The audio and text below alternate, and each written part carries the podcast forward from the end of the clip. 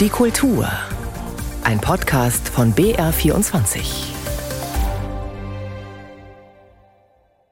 Mit Judith Heidkamp und mit diesen Themen. Wer hat gewonnen? Nach Prigoschins abgebrochene Marsch auf Moskau, der Kampf ums Narrativ. Kunst oder Propaganda? Was macht eigentlich das russische Haus in Berlin?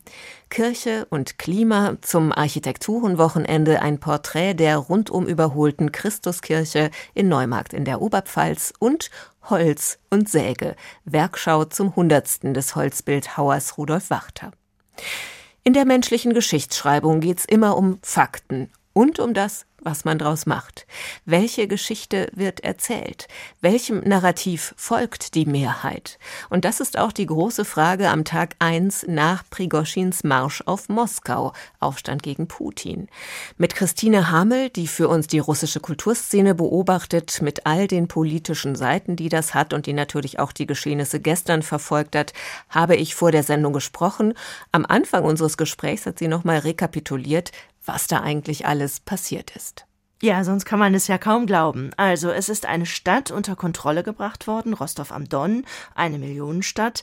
Der Armeeführung wurde mit harter Strafe gedroht, es gab Morddrohungen, Eilmeldungen im Staatsfernsehen, ein Strafverfahren, Putins Befehl zur Verhaftung von Prigozhin, die Bombardierung von Voronisch, vier abgeschossene Hubschrauber und drei abgeschossene Flugzeuge, abgesperrte Straßen Richtung Moskau, Staatspanik und am Abend sagt Lukaschenko, ich habe alles gelöst, alles in Ordnung, wir können so weitermachen wie zuvor. Jetzt wäre man ja neugierig zu wissen, was steht denn darüber heute in den russischen Medien?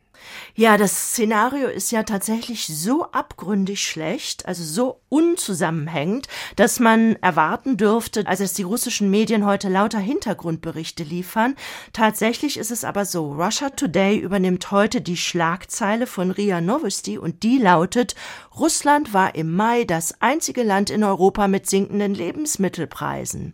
Eine andere Nachrichtenagentur widmet sich drei verschwundenen Kindern in russisch Fernost und Gazeta Peru widmet sich zwei Anfragen im Parlament der Krim, ob denn die Übergabe der Halbinsel an die Ukraine überhaupt legitim gewesen sei.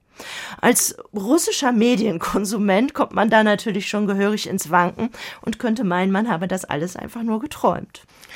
Äh, in der Tat, das ist sehr erstaunlich. Zumal, wenn man jetzt all die Berichterstattung aus westlichen Medien gestern so im Kopf hat, für uns stellt sich das doch so dar. Wir sahen einen Kampf zwischen zwei Alpha-Tieren und fragen uns also, wer hat denn nun eigentlich gewonnen? Also es gibt mehrere Lesarten. Die eine Lesart wäre, dass Putin gewonnen hat, denn der Konflikt ist vom Tisch offenbar und die Wagner-Söldner sind wieder in der Kaserne. Putin ist noch immer an der Macht. Das spreche dafür, Putin hat gewonnen. Eine andere Lesart wäre, dass Prigozhin gewonnen hat. Er hat Muskeln gezeigt. Er hat seine Macht mal kurz demonstriert und hat eine Ahnung davon gegeben, was in Russland passieren könnte. Er hat aber nochmal zurückgezogen und hat sich jetzt nach Belarus begeben oder hat in Belarus von Lukaschenko Asyl bekommen, wie immer man das auch nennen darf. Die dritte Lesart wäre aber, es hat möglicherweise einen Putsch gegeben, er ist dann aber abgewendet worden in eine Inszenierung. Möglich auch, dass alles von Anfang an eine Inszenierung war, denn bereits der Auslöser für diesen Marsch der Gerechtigkeit auf Moskau, das hat Bellingcat sehr deutlich gezeigt, war aller Wahrscheinlichkeit nach erfunden. Es hat keinen Angriff auf die Wagner-Söldner von Seiten der russischen Armee gegeben. Und dann gab es auch im Laufe des Tages weitere Indizien dafür, dass alles möglicherweise inszeniert sein könnte, nämlich da saß doch Prigozhin tatsächlich relativ entspannt zusammen mit dem stellvertretenden Verteidigungsminister Russlands und dem Chef des Militärgeheimdienstes GRU im südlichen Militärkommando in Rostov. Die saßen da nett beieinander und haben geplaudert. General Sergei Suvorikin hat in seinem Appell fast den Wortlaut von Prigozhin übernommen und auch von 25.000 Kämpfern gesprochen, die auf Moskau zuhalten würden. In Wirklichkeit war aber alles ruhig. Es gab Straßensperren, wahrlich großen Opernstoff, aber keine marschierenden Wagnerianer. Und die Dinge könnten sich auch als ein Spektakel erweisen. Und dieses Spektakel würde Putin doch dazu dienen, zu erkennen, wer Freund ist und wer Feind. Denn der kasachische Präsident Tokayev wollte ihm nicht zu Hilfe kommen. Die Riege der Militärblogger war auch eher auf Seiten der Putschisten. Und auf wessen Seite war denn eigentlich der russische Ministerpräsident Michael Mischustin? Also ich denke, wir werden in Zukunft noch erleben, wie da äh, Posten neu besetzt werden. Der Patriarch hat sich gestern sehr stramm an Putins Seite gezeigt und einige Gouverneure auch, andere aber nicht. Und es wird interessant sein zu verfolgen, was passiert eigentlich mit allen Leuten jetzt, die nicht auf Putins Seiten waren. Also ja, das könnte auch eine Freund-Feind-Erkennung gewesen sein. Auf jeden Fall ist es das, was daraus gemacht wurde. Hältst du das für wahrscheinlich? Wie bewertest du diese Variante der Inszenierung? Das kann durchaus wahrscheinlich sein, denn wir erinnern uns an den Auftakt des Zweiten Tschetschenienkrieges. Da gab es Hochhaussprengungen in verschiedenen russischen Städten und die Spuren führen zum Geheimdienst. Also wir hatten es schon mehrfach mit Inszenierungen dieser Art zu tun. Das kann sein. Es kann aber auch sein, dass es tatsächlich einen Putschversuch gab und dass der dann abgewendet wurde und in die Richtung geführt wurde. Also es gab auf jeden Fall Gespräche zwischen Prigozhin und Lukaschenko und wahrscheinlich auch mit Putin. Und das Ergebnis sehen wir ja heute. Also das Ergebnis haben wir. Marsch auf Moskau. Wer hatte wann die Kontrolle und wie sind die Geschehnisse zu deuten? Ein Gespräch mit unserer Kollegin Christine Hamel war das. Im Übrigen sind wir gespannt auf die weitere Berichterstattung in den russischen Staatsmedien. Bei der offiziellen Deutung von Ereignissen spielen sie an sich natürlich eine wichtige Rolle. Dazu kommen andere Institutionen, auch außerhalb von Russland. Der RBB hat just in den letzten Tagen eine Recherche zum sogenannten Russischen Haus in Berlin abgeschlossen, einem Kulturzentrum 1984 im Auftrag der Sowjetunion in der Hauptstadt der DDR eröffnet und bis heute von Russland betrieben. Eigentlich ja naheliegend, mal zu gucken, was unter der Überschrift Kulturaustausch von einem Land veranstaltet wird, das einen Angriffskrieg führt. Kritik wegen propagandaträchtiger Filme, die dort wurden, zum Beispiel mit Nazi-Vergleichen zur Ukraine oder wegen prorussischer Demonstrationen, gab es schon länger. Oder Tischewski berichtet aus Berlin zwischen Edelboutiquen und schicken Bars in der Berliner Friedrichstraße, wenige Meter entfernt vom Regierungsviertel. Das russische Haus, vollständig das russische Haus der Wissenschaft und Kultur.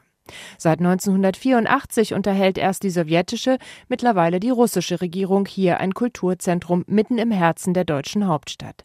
Konzerte, Filmvorführungen, Diskussionen, etwa 400 Veranstaltungen pro Jahr sollen bis zum russischen Angriff auf die Ukraine hier stattgefunden haben. Und auch deutsche Politiker waren gern zu Gast. Dass im russischen Haus nur russische Sprache, Literatur und Musik im Fokus stehen, der Politikwissenschaftler Dimitri Stratjewski, Vorsitzender des Berliner Osteuropa-Zentrums, glaubt nicht daran. In meinen Augen geht es nicht um die Vermittlung der russischen Kultur als sich, sondern um Vermittlung von bestimmten politischen und geopolitischen Narrativen, die einfach unter dem Denkmantel der Kultur laufen. Betreiber des russischen Hauses und 79 weiterer russischer Kulturzentren weltweit ist die staatliche Agentur Rossotrudnichestvo, angesiedelt beim russischen Außenministerium. Dass die Organisation eine rein kulturelle Mission verfolgt, daran gibt es erhebliche Zweifel. Stattdessen mehren sich Propagandavorwürfe. Tatjana Poloskova hat jahrelang für die Agentur gearbeitet. Heute warnt sie vor ihrer ehemaligen Arbeitgeberin. Wenn es bei uns im Land in allen Behörden diese Geheimdienstlobby gibt, warum sollte Rosso Trudnicestvo dann eine Ausnahme sein? Vor zehn oder sogar vor fünf Jahren konnte man noch sagen, mischt euch nicht ein, kümmert euch um eure eigenen Angelegenheiten. Das geht jetzt nicht mehr. Der Verdacht, in der Friedrichstraße könnten neben Konzerten und Lesungen auch unauffällig Anwerbeversuche für Agentennachwuchs stattfinden. Es gibt einen Hinweis darauf, dass Pavel Iswolski, der Leiter des russischen Hauses, Verbindungen zum russischen Militärnachrichtendienst haben könnte. Der russische Journalist Sergei Kanjew war bereits an der Enttarnung von Agenten beteiligt. Nun hat eine auffällige Lücke in Iswolskis Lebenslauf ihn aufhorchen lassen. Aus Datenbanken geht hervor, dass Herr Iswolski eine Zeit lang im Wohnheim der Militärkommandohochschule in der Golowatsschewa-Straße in Moskau gelebt hat. Ich hege deshalb großen Verdacht, dass Pavel Iswolski ein Offizier ist. Höchstwahrscheinlich ein Offizier des Militärnachrichtendienstes GRU. Das russische Haus lässt Fragen dazu unbeantwortet. Seit Anfang des Jahres ermittelt nun die Berliner Staatsanwaltschaft. Der Betrieb des Hauses könnte gegen das Außenwirtschaftsgesetz verstoßen. Die Betreiberin Rossotrudnicestvo steht auf der EU-Sanktionsliste. Doch während russische Generalkonsulate in Deutschland geschlossen wurden und es für russische Kulturzentren in anderen europäischen Ländern bereits eng wird, gibt es gegen das russische Haus in Berlin bislang kaum Maßnahmen. Viele Fragen um das russische Haus in Berlin. Oder Tischewski berichtete. Architekturinteressierte in Bayern haben an diesem Wochenende einen fixen Termin. Es sind wieder Architekturen und man kann Gebäude anschauen, in die man sonst nicht so reinkommt und bei vielen Veranstaltungen mit Architekten und Architektinnen sprechen. Besonders, so betont die Bayerische Architektenkammer, gehe es in diesem Jahr um Nachhaltigkeit und Ressourcenschonung beim Bauen. Beziehungsweise heißt das im Architekturdeutsch jetzt Klimakulturkompetenz mit drei großen Ein Wort, so entnehme ich das der Pressemitteilung. Um nur mal vier von 218 Projekten zu nennen, die da gezeigt werden. Da geht's vom Kochbett 1.0 bis zum Zeltplatz Rücklenmühle in Zusmarshausen-Gabelbach, vom Alpenstadtmuseum in Sonthofen bis zur evangelischen Christuskirche in Neumarkt in der Oberpfalz. Und in der war Nils Beidker. Ein geöffnetes Haus. Bereits das neu gestaltete Portal der evangelischen Christuskirche oberhalb der Neumarkter Altstadt verdeutlicht die grundlegende architektonische Idee. Elegante Glasfugen durchziehen das massive Eichenholz der Tür und ermöglichen Einblicke in den Innenraum. Der wiederum wurde als ein großer heller Raum gestaltet, als Einraum, wie der Würzburger Architekt Christian Brückner gerne sagt die historischen Wände kalkweiß, der Boden in einem beigefarbigen Ton. Ich möchte mit Wärme empfangen werden. Ich möchte, wenn ich äh, von außen nach innen gehe, möchte ich halt einfach das Gefühl haben, ich bin geborgen. Und das sind dann genau diese Momente, die wir bildhaft uns überlegt haben, zum Einraum gehört nun auch wieder der Chor im Osten der Kirche, die ursprünglich Teil eines Kapuzinerklosters war. Jahrzehntelang war der Chor abgeschnitten durch eine Mauer, hinter ihr auf verschiedenen Etagen Gemeinderäume.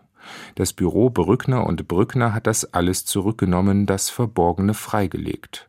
Das Deckengewölbe des Chors wurde zudem spiegelverkehrt zu ebener Erde noch einmal gebaut, eine spannende skulpturale Intervention.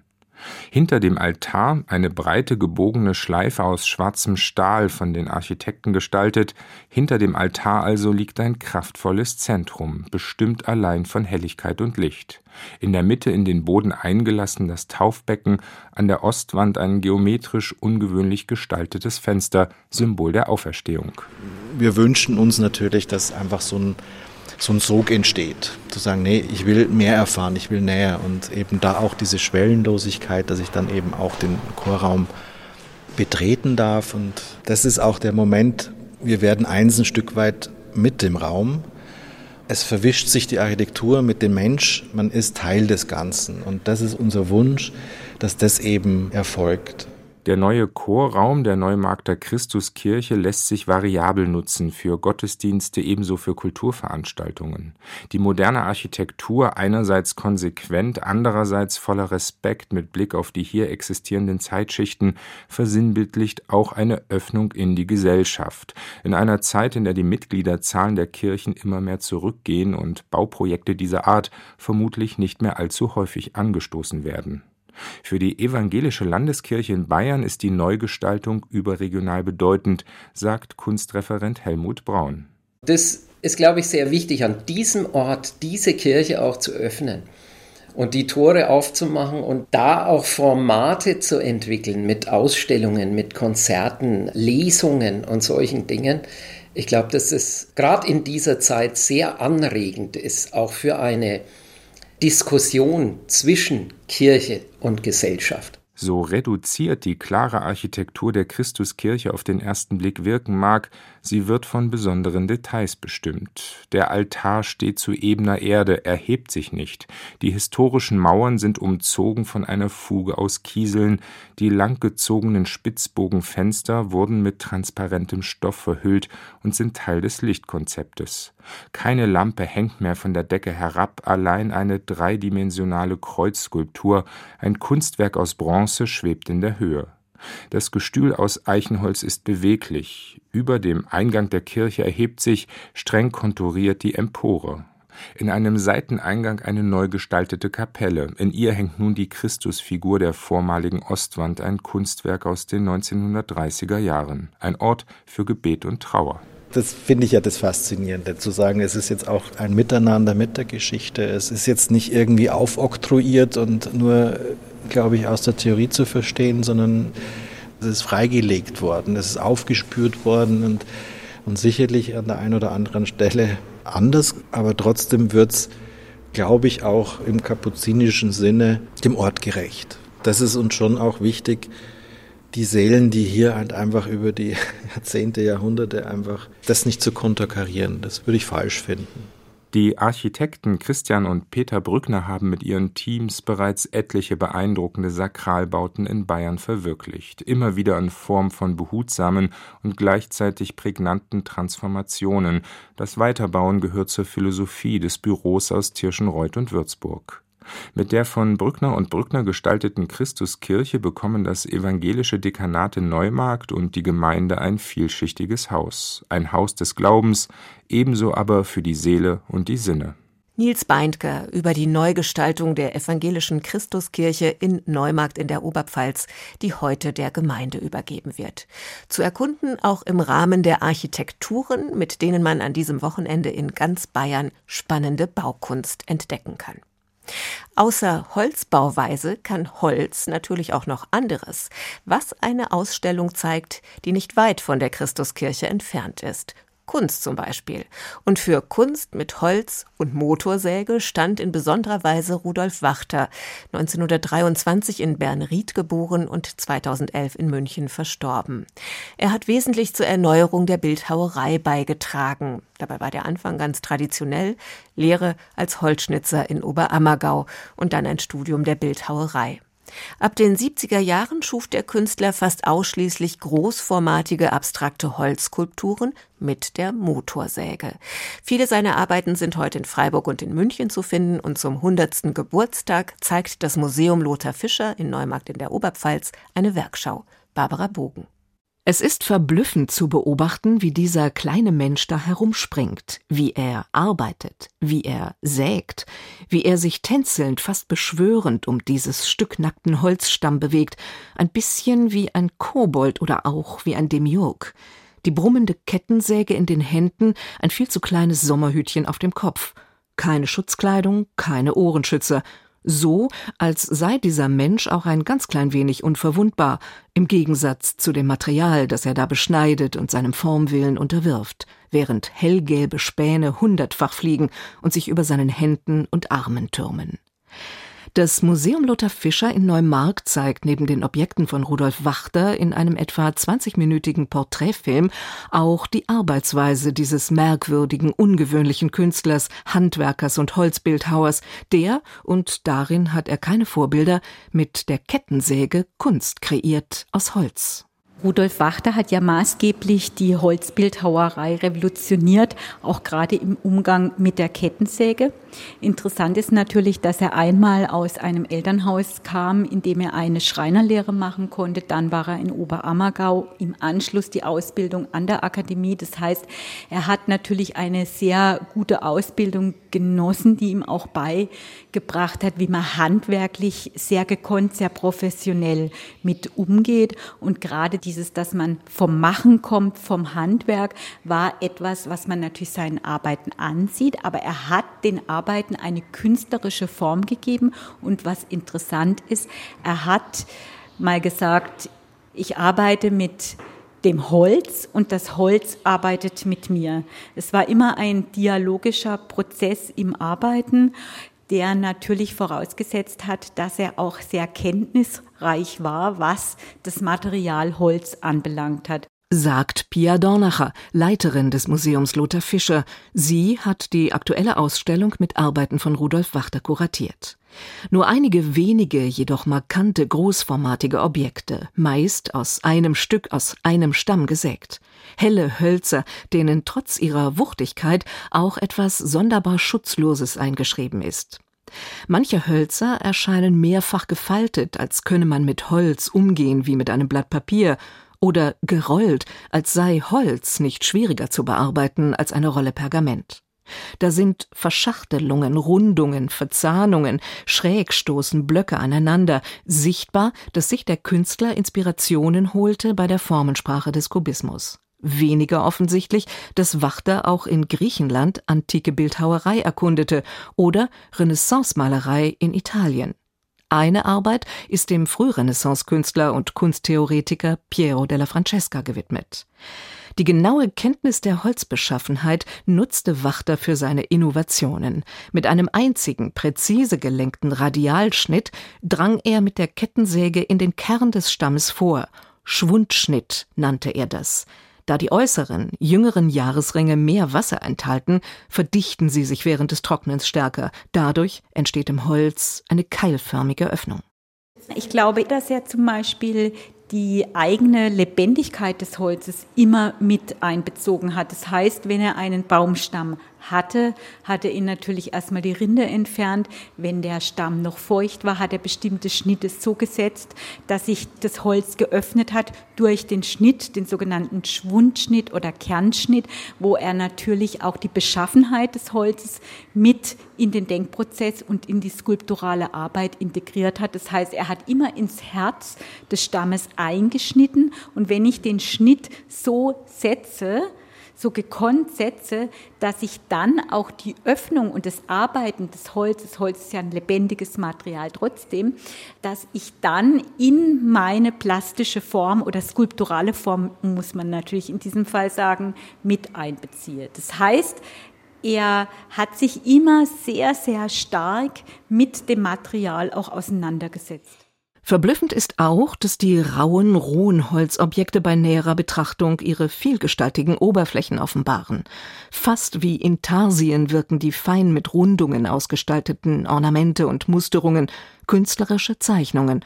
Auch die übrigens schnitt Wachter mit der Kettensäge in das Holz. Barbara Bogen über Rudolf Wachter Holz Ausrufezeichen